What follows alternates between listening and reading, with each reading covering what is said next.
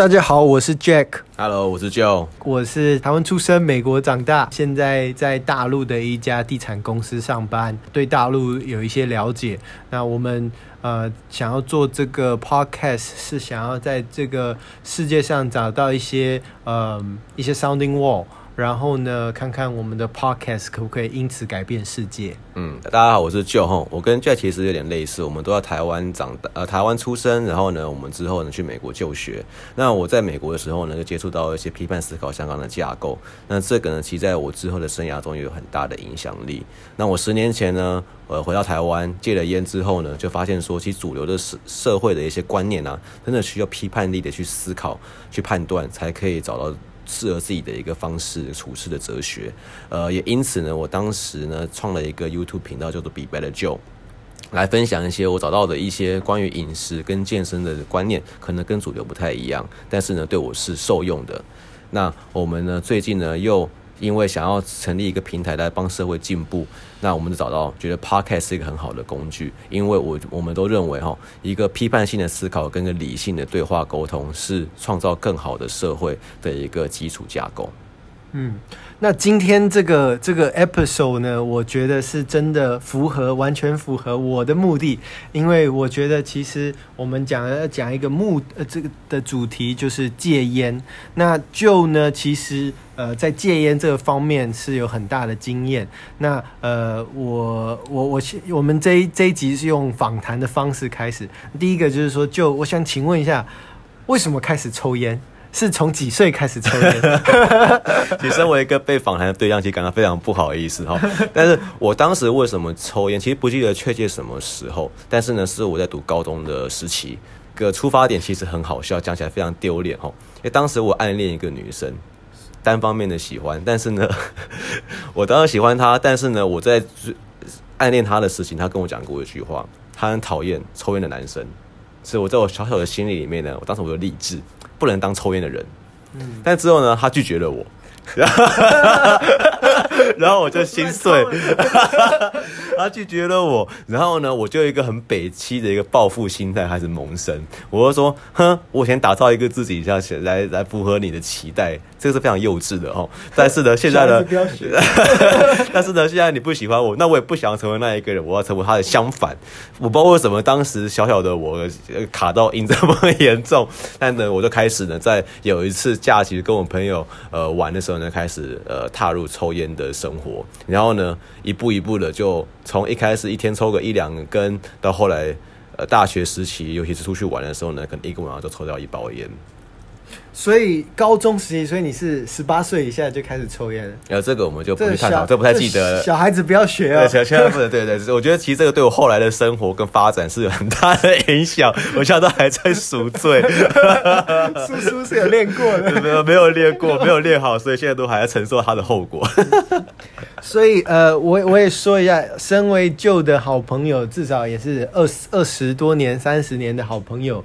呃，我必须要说，那个时候以一个旁旁观者来说，他的确那个时候看到他，他的确是在人生当中，我觉得好像有一点有点脱轨了，走歪了，歪了，有点走歪了。那就是呃，因为也不完全是因为抽烟，当然可能当时有各式各样的理由，嗯、但是呢，呃，从从抽烟开始，那可能是一个就可能是一个坏习惯吧。嗯，然后呃，当然在后面呢，就是我们今天的重点就是说。呃，我也想问，就就是为什么你那个时候决定开始要戒烟？嗯，我觉得有一部分当然开始抽烟的原呃原因哈。当出国读书，其实我觉得我个人的调试心态上面并没有很好。那我当时在找寻自己在这个新社会的定位。那当时呢，呃。跑的没比别人快，跳的没别人高，长得没比较特别高大，然后呢，英文又说的奇烂无比，所以其实呢，当时找自己建构自己在那个社会的地位，其实是需要花一些时间哈。那当时呢，染上这个吸烟之后，呃，我觉得是我创造出一个自我形象的一个实现之一。嗯、那我们上一集有谈到科比，他对自己非常纪律，然后努力的成为一个伟大的球星的一个小小的历程，嗯、一个过去的历程。我之前读一本书，叫做《呃 The Power of Habits》，就是一中文一开始的翻译是我为什么这么做那么想，就是一个探讨呃习惯跟心理的一本书，其中有谈到一个概念，就是说有一些人生的行为就是一个 pivot，一个支点，它会影响到你之后所有行为，呃，所衍生出来的一些相关的生活习惯。一个动作，一个习惯会影响到更多其他的层面。那这些层面一路往下发展的话，就会决定你人生是往好的方向去发展，还是一个向下的漩涡。那我觉得抽抽烟这一块呢，是其中的一个 pivot，那是带我往一个往下沉沦的一个一个习惯之一。嗯、那当时呢，我到十几年前，其实到后来发现自己上瘾之后，其实就非常苦恼。但是我觉得抽烟的人呢，都会有一个呃一个心态，就是。怎么讲？以我来说的话，我觉得对我来说，尤其以前哦，认错跟承认自己错误是非常难的一件事情。嗯，因为这个需要有处理到 ego 你的尊严的一些事情。那抽烟的人呢，发现自己不能戒，但是呢，又会想要去合理化自己为什么抽烟，所以会有一些莫名其妙的一些逻辑来说服自己。有人叫做是这个所谓叫做 cognitive resonance，就是一个认知呃 cognitive dissonance。一个认知失调的状况，就是我们觉得应该要怎么做，但是我们却做不到的时候，我们就会合理化自己的这个行为。那直到有，我就当时去合理自己的这个抽烟这个瘾，其实心中知道自己呢，因为抽烟失去了很多，除了健康，除了心肺，打篮球常常很容易累，然后。嗯但是却用这个来给自己当借口，很好笑。我在年轻的时候很喜欢说，哼，要不是我抽烟，否则我就跳更快，跑更跑跑更快，跳更高，我就可以怎样怎样怎样。但是呢，因为我抽烟，所以呢，我就不需要，因为我有给自己设下这些限制，我把自己给绑起来了，所以我就不需要跟你们竞争。因为呢，我自己选择不去竞争，而不是我不想跟你们竞争，这是很脆弱的一个。人格所发展出的一个，自我自我合理化自己的弱点的一个行为。那其中，我觉得抽烟我失去最多的就是失去自由。失去什么样的自由？是呃，做决定的自由，就是你其实把自己快乐跟时间的掌控给交给了烟瘾。你这个当下，你要完全享受这个美好的当下，你是需要去抽烟才可以让你自完全的去实现这个快乐的感觉的。没有烟，这个当下你不能抽烟，你就没那么爽。那这个如果呢又没有吸烟区，又不能出去抽烟根的话，你就剥夺了自己的快乐。那同时呢，你也因此呢没有办法去自由的去享受你的人生，你需要被烟瘾给牵着你的呃鼻子来。主导你，而不是你自己主导这个人生。我觉得这个是对我最大的影响。这也当时为什么我突然发现说，我当时好像在面对一个难题，来思考一个东西，然后我就很烦，我就出去抽烟，然后抽完烟呢，回来还碰到一样的难题，我又出去再抽了一根烟，然后再回来再看到一个难题，又想出去抽烟的时候，突当下就警觉到说，哇！我就不用不用做事情了，我就去抽烟就好了。那当下刚好之前我有朋友介绍我这本书哦，然后他又跟我说这本书呢，其实重点在于你在读完前不准戒，你要边抽，如果是吸烟者的话，你要边抽边读，读完之后再来决定你是否要去戒烟。所以呢，我当时就决定好啊，那就没什么损失，我就花了一个下午跟一包烟的时间，把这本书读完之后呢，也就洗掉了我人生的最后一根烟。嗯。不好意思，那我再回来问一个问题，就是说，一一般对抽烟，我我对抽烟是没有上瘾的，所以我想要问一下，就是抽烟是什么感觉？然后呢，你刚刚说的哦，在工作上或者在学习上碰到一个问题，然后你出去抽烟，嗯、然后呢，我所以所以我想就就是，例如说，你这个在抽烟之后，你的心理或是生理会有比较好的一个感觉吗？还是说，嗯？它它带给你是有什么样子的影响？就是有什么样的感觉？为什么会上瘾？为什么会觉得说哦，抽烟可以让我觉得可以更好的处理这个面对这个问题？这些东西其实我在我读完这刚刚讲的这本关键的书之前都没有真正的去意识到。嗯，那我们刚刚谈到这本书呢，它的书名叫做英文叫做《The Easy Way to Stop Smoking》，中文台湾的翻译叫做呃一千万个人。都说有效的轻松戒烟法，这个书名其实蛮有趣的哈，所以去书店讲的时候，特别跟他讲是阿拉伯的一千，不是中文的一千。那看完这本书之后，给我意识到为什么抽烟的原因。第一个是社会的影响，怎么说？嗯、我们常看电影啊，以前啊，比如说刘德华啊，或是赌神啊，他在梭哈之前，在做一个，在上一个任务之前，都要干嘛？嗯抽根烟，点根烟，嗯，然后再面对死亡，面对这个挑战。对，但是呢，其实你大家可以注意到，在这些人这些电影里面，这些人快乐的时候，在享乐的时候，他们又干嘛？也要抽一根烟。嗯，但面对困难的时候呢，这些电影里面的角色又要干嘛？也要抽一根烟。所以一个东西，它可以让你在相反的情绪，快乐跟悲伤跟难过的时候，都做一样事情，其实来来来来排解，这个其实是不太合理的。嗯，所以也因此，我觉得社会的这种透过商业的一些产品的一些洗脑，一个这这应该是很有效、很成功的一个品牌建构，让你觉得说抽烟可以达到这些形象。这些效果，那年轻的我，当时其实很多的人从小时候开始抽烟，或之后开始抽烟，可能都一样，其实都是想要符合某一些，觉得在什么某个情境，可能想要跟朋友一起相处的一些社同侪上面的压力，或是呃，因为碰到人生一些困难，觉得说抽烟可以达到什么样的效果，而去做这样的事情。那一开始的话，其实我们觉得刚开始抽烟都不见得会上瘾。但是你为了符合这个形象，说我是一个会抽烟的人，当你脑中做这样的一个转换之后呢，你就会让自己上瘾。然后呢，尼古丁又是呃我们现在社会中最容易上瘾的物质之一，除如果不是第一个容易上瘾的话，所以你让自你他又容易上瘾，你要刻意的让自己上瘾，然后你心中又有个形象，你认为你是个会抽烟的人，因为抽烟可以让你潇洒，让你帅，让你排解忧愁，排解压力。那这样子加成之下，就会让人无意间就成为一个真正的吸烟者。那一旦上了瘾之后呢，我们又被灌输一个观念，说戒烟是很难的一件事情，会很痛苦。所以呢，为了要不经历这个痛苦，然后呢，你又我们又容易去合理化自己这个行为，当认知失调状况就发生的时候，这一整个加成效果下来，就会奠定你一个抽烟的人的一个形象的一个生活的走向。嗯，那就我也想问一个问题，你刚刚说呃电影。很多就是在在做一件开心的事情之前，或者做一些碰到一个难题之前，先抽一根烟。这会不会是一些烟草公司刻意要放在这些电影，然后也让人就是看了电影以后，潜意识觉得说，哇，这个刘德华好帅，李奥纳多好帅啊！嗯，我我要买买一包烟来抽试试看。有可能啊，或是有些战争电影里面就看到对，刚开始不打仗，不不抽烟的，但是美国大兵一定要来来一包烟，但某一个。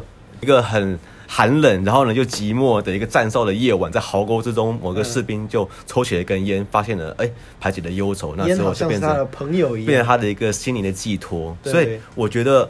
烟草公司当然很有这一个诱因去投资这一些呃这些呃大众媒体的一些传播的商品，铺露在我们面前，让我们去接收到这样的资讯，然后潜移默化中奠定我们对某些事物的一些观念。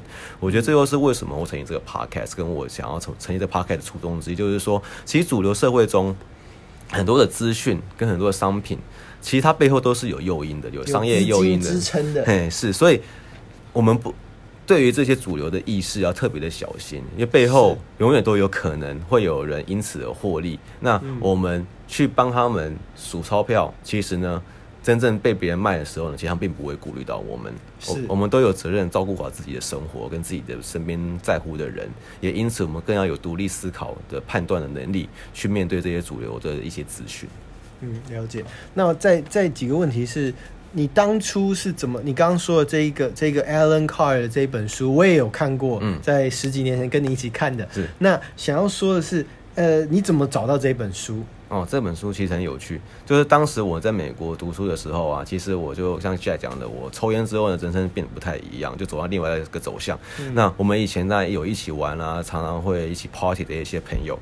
嗯。那当时我回台湾，然后呢，我就找了一个。我就邀了一个 KTV，请大家一起来玩。那我看到这位朋友，有一位学长就来了，我就说：“哎、欸，来！”我就递出你的烟，然后他跟我说他不抽烟了。但在我的形象，在我的印象之中，这家伙是抽很多烟的一个人。他怎么突然不抽烟了？让我非常意外。嗯。那在我询问之下，他还跟我说：“哦，因为有一本书叫做《Easy to Start Smoking》。那但是呢是没压力的，你读完才要决定要不要戒。所以呢，你想读再跟我说。当时我就觉得说，当时我人生中有些压力。所以我呃没有办法去，我没有办法戒烟，我还需要烟来当我的拐杖，来度过这个难关。之后等到这个压力解除了，才去考虑戒烟。嗯。结果隔天我碰到这个难题的时候呢，我就发现自己的自由已经交给了烟瘾了。嗯，那也因此我想起这个学长跟我讲过这句话。那他也很适时的把这本书提供给我，嗯，也很适时的让我呃改变了自己这个过去好几年，可能将近十年的一个坏习惯的一个瘾，然后呢，让我人生走上了一个不同的路上。嗯，我也要说的是以，以再度以一个旁观者来说，其实当那个时候，呃，虽然我也有注意到旧的人生有一点脱轨，呃。但是因为但但那个时候大家都还是青少年，所以也不知道不知道该说什么。那、呃、而且我又并不是一个当时年纪小听得进去，对，又不一定听得进去的一个人，又不是很接受旁人的指责。对，当然其实那个时候也觉得说啊，每个人有每个人的人生方向，嗯、然后也就是也没有办法去去怎么样去说，呃，而且又是一起长大的朋友。那还有另外一个是，其实看了这本书，呃，就开始戒烟了。以后，我知我所知道的是，他有呃，当然是持续的去去教堂，去组织一些不同的会议，去去推广这个这一本书叫《Easy Way to Stop Smoking》。那也因此，当然是帮了很多人戒烟。所以那个时候，我觉得他的人生是慢慢的有了一些转变，因为这本书。嗯、那因为这本书也慢慢的就是他自己戒了烟，也帮助很多人戒烟。那很多人也因为这样子看了这本书，走出来这个烟瘾的这个习惯。那呃，就我最后几个问题就是说，嗯，这看了这本书，那是它是多有多有效？那你你所知道的，是不是你推广了之后，有有一些人都因为这本书，然后就戒烟了？还是这个成功率大概是多少？其实我目前成功率，我觉得啊，任何事情哦，木马要屠城哦，嗯，也要愿意，你要先把它给引进你的城门，才会才有效果。就任何事情呢，都要你自己真的想要去做，嗯，才有可能会发生成效。还是自己要自发的觉得要戒烟，自发要要戒烟才会有成效。那我觉得以抽烟这个例子来说的话，其实抽烟的人有意识到自己想要戒烟的时候，可能都尝试过戒烟。但是呢，有一句话我记得好像是马克吐温说过的，嗯，他说戒烟好简单哦，我戒过了一百万遍，因为都戒不了。我觉得当时真的，我听到这句话，在稀有期期间，戒烟真的很难，而且又随手可得。那所以因此你一定要有一个。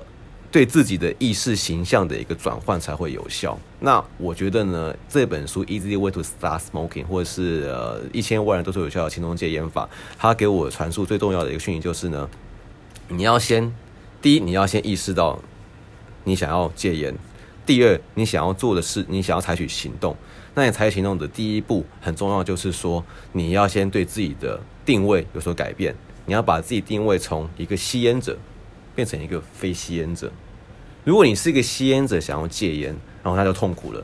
你在不抽烟的时候想要抽烟，你抽烟的时候又想要戒烟，这超痛苦的。你然后你看到别人抽烟，你就很羡慕，说啊，他都能抽烟，我都不能抽烟，我好难过。那我一你一抽起烟，你就觉得很罪恶，说啊，我又抽烟了，我又又戒不了。所以这是个无限沉沦的一个循环，你跳不出来的，因为你觉得你是个吸烟者，你这是个吸烟者，你想要放弃这个习惯，你想要戒烟。抽烟人想戒烟是很难戒的，但有一天你终于意识到，其实你不需要抽烟，抽烟并没有它你所接触到的大众媒体所传出的效果，帮呃更潇洒，更帮助你专注，帮助你快乐，排解忧愁，它其实没有这些效果，它反而是相反。你意识到之后，你才知道说，哦，那我要戒，我可以戒，那其实戒烟也没有那么难。然后呢，你去做一个决定，就是你把自己的定位从一个吸烟者变成非吸烟者。你是个非吸烟者的时候，你就不需要考虑吸烟的问题，因为你本来就不会抽烟，你也是个非吸烟者。当你人生对自己的定位一改变之后，那你所做的后续的一些行为就变成就会有相对应的一些影响。就像刚刚我们一开始提到的这个 anchoring 或 pivot 的一个行为，转捩点，一个转捩点。我觉得这这，所以我觉得这本书最重要就是说，它帮助你意识到抽烟其实的真实的效果，以及戒烟其实没那么难。重点就在于说，你要给自己作为一个定位上面的转换，从吸烟者变成非吸烟者。那你是非吸烟者的时候，你就永远不要再回头了，因为你不抽烟的。你不抽烟之后就没有放弃不能抽烟的这个问题，因为你本来就不抽烟。